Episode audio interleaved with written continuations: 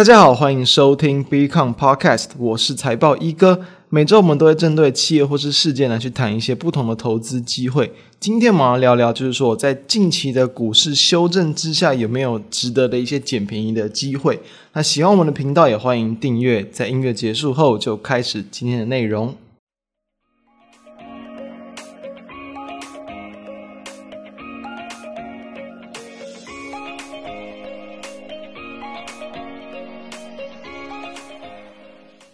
今天要谈哪一档个股？先让我们稍微卖一下关子。我们现在谈，就在我们录制时间五月五号星期四，联准会的利率会议结束，然后呢，迎来了这个国际股市的反弹嘛。就是说呢，这一次的升息两码，其实就是在市场的预料之内。但是联准会主席对于后续的这个会议哦，就是暂时没有要去一次升息三码这样子这么激进的一个举动，所以我就是舒缓了市场对于原本联准会可能会有更快加速升息的一个担忧。那也让今年呢，市场对于全年哦总共会升息的次数也是降了这个两码，所以这样的一个鸽派的态度，就是暂会有暂时有去缓和了市场的这个紧张气氛。但是这样的结果，其实之前就早已有迹可循哦。我们在先前其实就有去谈到说，包含从最近几次的一些经济数据嘛，包含像是在美国第一届 GDP 哦表现不好，所以呢已经有稍微透露出这种经济衰退的一个讯号。既然经济有衰退的引流，那在联准会主席他就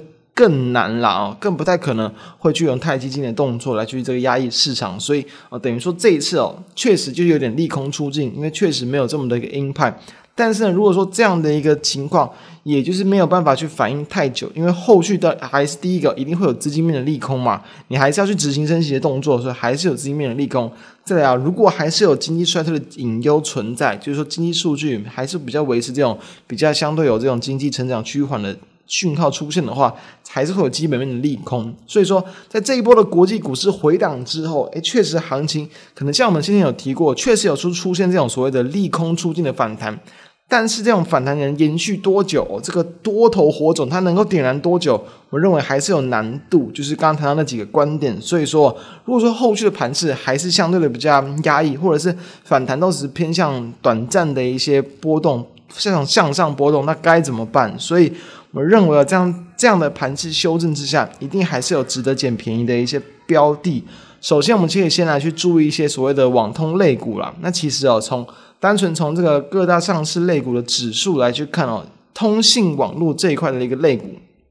几乎啊前一波都是这个沿着这个月线上攻哦。比起台股在先前嘛，在这个四月啊四月下旬呢，就是比较弱势的往下破底来比较，哎，已经相对强势很多。但是要知道，其实也是不少的一些个股都是位在比较相对的低位阶的一个位置。主要就是因为网通厂嘛，在去年很多一些上游零组件的缺料的一些问题，导致他们包含像是在这个取得的成本比较高，或者是难以取得这个重要的一些原料，他们毛利率是很难的，这个拉得很高，就有被压抑的一个影响，所以哦，都算是经历了这种缺料的一些利空的这个逆风。在去年这个年底以及今年，其实这个利空已经慢慢缓解了，所以这个不好的情况对于公司这个等于说营运的谷底啊，都已经慢慢要去过去了。所以今天我们就是来看所谓的在网通类股之中里面的这个二三四五的网络交换器厂智邦哦，智邦呢主要是在生产这个电信级跟企业级的一些网通产品。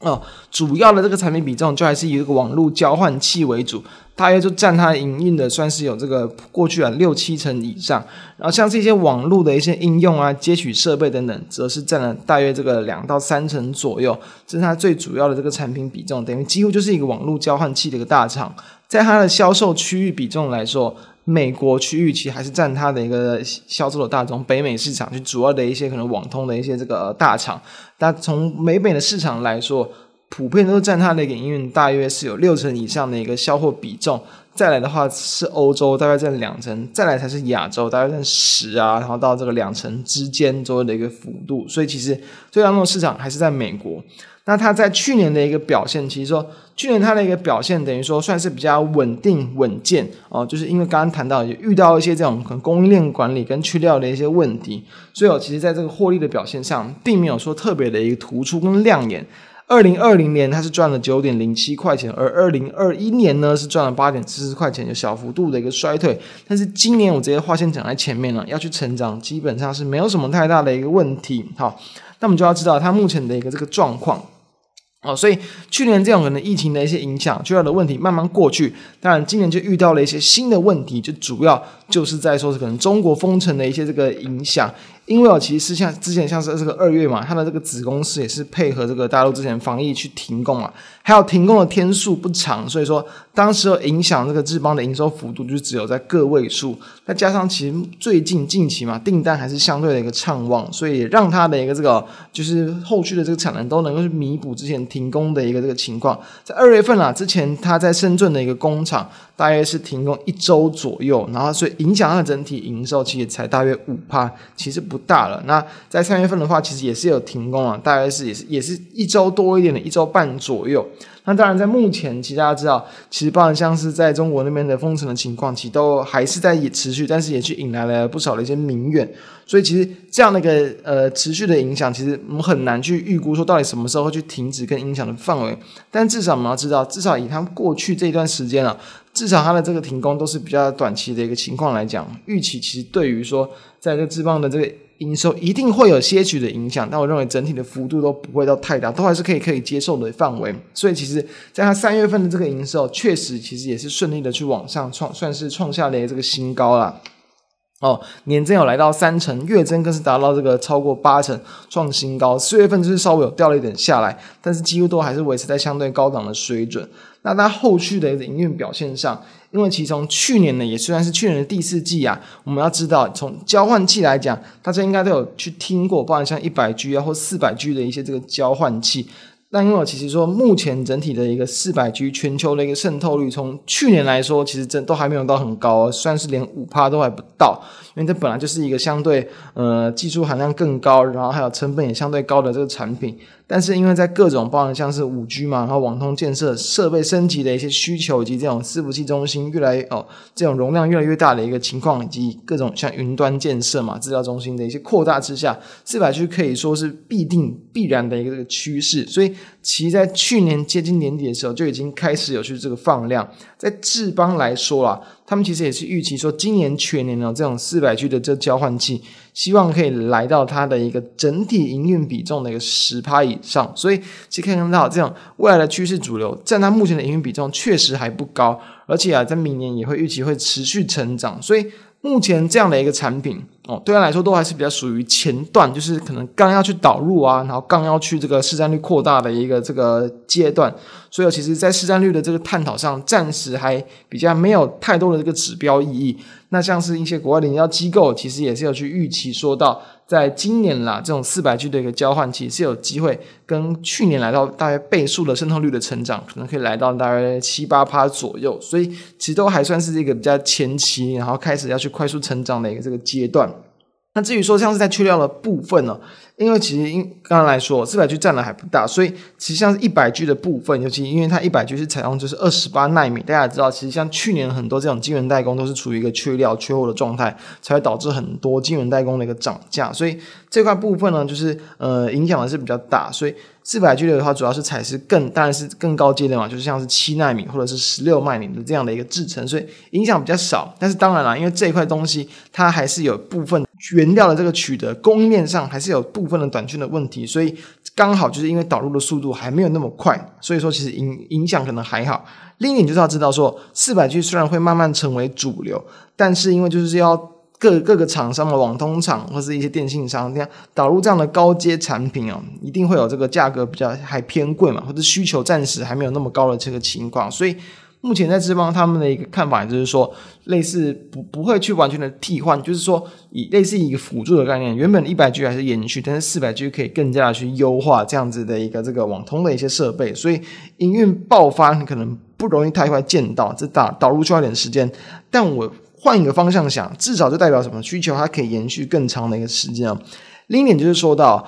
这样的一个这个就是营运大部分都集中在网络交换器，它当然有好有坏。就是说，如果当这个比如说国外的一些供应链状况出现一些变化，它的营运可能就会受到比较大的一个影响。所以说了，哎，智邦哎，它就有再去也积极的去开发这个所谓的电信应用的市场。我们刚刚最前面有去提到了智邦，它在这个营运的这个比重啊，除了网络交换器以外，这些网络应用啊跟接取的设备，其实这个比重跟二零二零年比起来也是稍微再去提高，整体也是大约有去提高了大约十趴，接近十趴左右。所以说，在这种比如说电信啊、五 G 相关的市场，虽然说。台湾啊，在这个五 G 相关的题材，过去几年都已经是炒了很很几波。但你真的完全落实到五 G 的应用啊，然后实际的营收贡献，其实都真的都还有很大的一个成长空间。所以智邦它也是看好说，后续的这个五 G 的普及率要去提高的一个情况之下，那也是有计划要去发行大约四十亿元的这个可可担呃无担保的这个可转换公司债，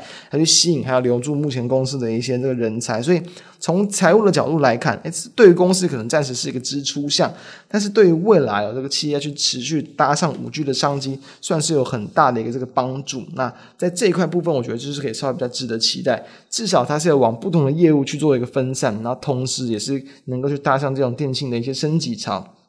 再来哦，可以去跟国外的一些厂商去做比较。我们有特别去帮大家去这个去看了一些啊，就是一些国外的一些大厂，那包含像是比如说像思科 Cisco 或者是 Arista 跟这个 Juniper，主要就是一些北美呃网通的一些。大厂，他们其实在这个在去年第四季的财报会议上，其实都有去提到说，在今年啦，二零二二年呢，基本上的这个订单都会受惠到，包括像资料中心的需求，然后这种企业资料中心的扩建等等，会有很显著的一些增加。所以，对于这种服务供应商，或或是像这种网络交换器的一个提供者嘛，那一定就是会持续的增加这个需求。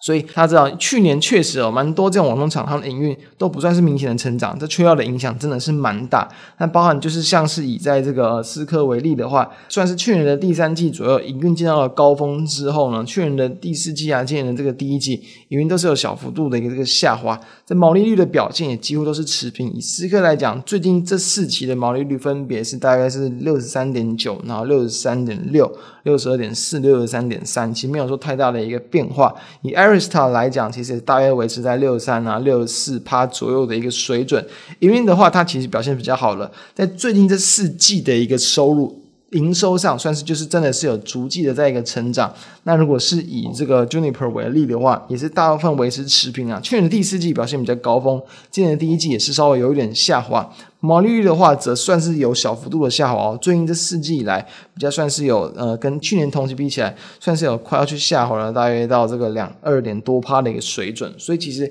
可以知道，在最近，尤其像去年呢、啊，确实网通厂。营运都是比较偏向持平，然后没有说这种特别明显的一个扩建为主。但是到了今年呢，确实哦，这种很多的一些四百 G 的交换器加速之后，就会比较有利于他们的一个这个营运的一个这个成长。那我们这边还还要额外去提到，就是说，当然除了这种交换器的提高之外，主要就还是说吧，就是像四五 G 的换机潮嘛。哦，就是下半年要去导入这个像是 Intel 的这个新的这个平台嘛，所以一定也会更有利于各种资料中心要去扩大导入这种四百 G 的交换器，所以这对于来他来说一定会是个营运利多。好，那讲了这么多，为什么要特别去注意的是智邦？诶，有趣的一点，我这边可以去先提哦，就刚好在我们这个录制的一个这个时间啦。这时间是五月五号嘛，也就是说是台股在面临到什么？面临到这个国际股市反映到这个联准会的升息的一个利空出境嘛，然后往上去反弹的这个情况。所以从这样的情况来看，诶，反而蛮多的这个网通厂在今天都好像有一点所谓的就是这种补跌的一个情况。什么是补跌？就是说他们在前一阵子，其实他们都算是比较相对抗跌的。就我们刚刚谈到嘛，网通厂其实在前一阵子跟台股的一个连续下跌比起来，都是相对算是比较抗跌的标的。但是确实在这个今天，诶，反而就是有比较明显的下滑。我认为这算是补跌的效应。但是从这几档个股来看呢，比如说像是五三八八的中磊下跌四趴，然后像六二八五的启碁下跌了快要七趴。三五九六的智易也是下跌了接近三趴，二四一九的重企也下跌了接近三趴。相对的，其实像是智邦，它其实就只有下跌不到一趴，已经算是相对一个强势的一个比较。所以后续有没有值得相对强势的表现，我觉得也是值得持续留意的。另外一点哦，其实现在越来越多的一些公司，甚至是一些 ETF 都有去往这所谓的什么 ESG 这一块来去做前进，就是包含就是你要去更对这个环境嘛来去做个友善，你一定在公司的这个营运之余哦。一定要去多产生一些在可能一些正向的一些效应。所以其实好像在这 Finitive 的这个 ESG 他们的一个排行，就是从这种可能网络通讯啊各国的一些大厂同业里面来去做一个评分的这个比较。其实哦，在这个智邦啊，它就算是在台，应该说全球算是在前百啊，前百的这个排名里面，算是只有两家，那智邦就是其中一家，而且呢，它也是列于哦在前五十名，接近五十名啊，在四十七名左右。那仅次于台湾另一家就是这个呃九九一七的这个中保科，就是大家应该常听到那个中保无限家哦，呃中保科他们就是算是在落在大约这个三十三名左右，所以确实哦。在这个智邦啊，他们其实从去年就有去推动这个设立这个 ESG 办公室，可以看到他们确实也是有蛮用心在积极的去经营这一块，所以我觉得不管像题材来讲，诶，其实他们在这种一家企业长期经营啊，然后很绿色的一些企业这样的一个概念来说，我觉得一定也是会有一个多了一个题材，然后甚至可能跟更多的一些 ETF 愿意去做这个买进或者持股。那当然从股价的表现来讲，刚谈到，其实在今年这样的成长之下。其实今年的 EPS 要去超过十块，预计不会有太大的问题。既然它在去年它的股价其实就一度有去来到这个三百五十块钱，那目前其实已经修正到了这个两百多块。我觉得这样的一个幅度代表市场之前是有给予它蛮高的一个本益比。现在来说，我觉得当然说评价来说，我就认为没有到说非常的一个便宜。但是考量到现在的位阶哦，最近的抗跌的表现，以及先前市场给予它更高的本益比过。我觉得确实这会是值得一个，就是慢慢留意去捡便宜的一些机会。所以从这几个角度来跟大家分享，那也建议大家可以持续的去波段的去关注这间公司。那以上就是我们今天跟各位分享的内容，相关的资料我都会放在我们的一个 FB 还有 Becon 的这个网站上面，大家都可以去参阅。那我们就下周再见，大家拜拜。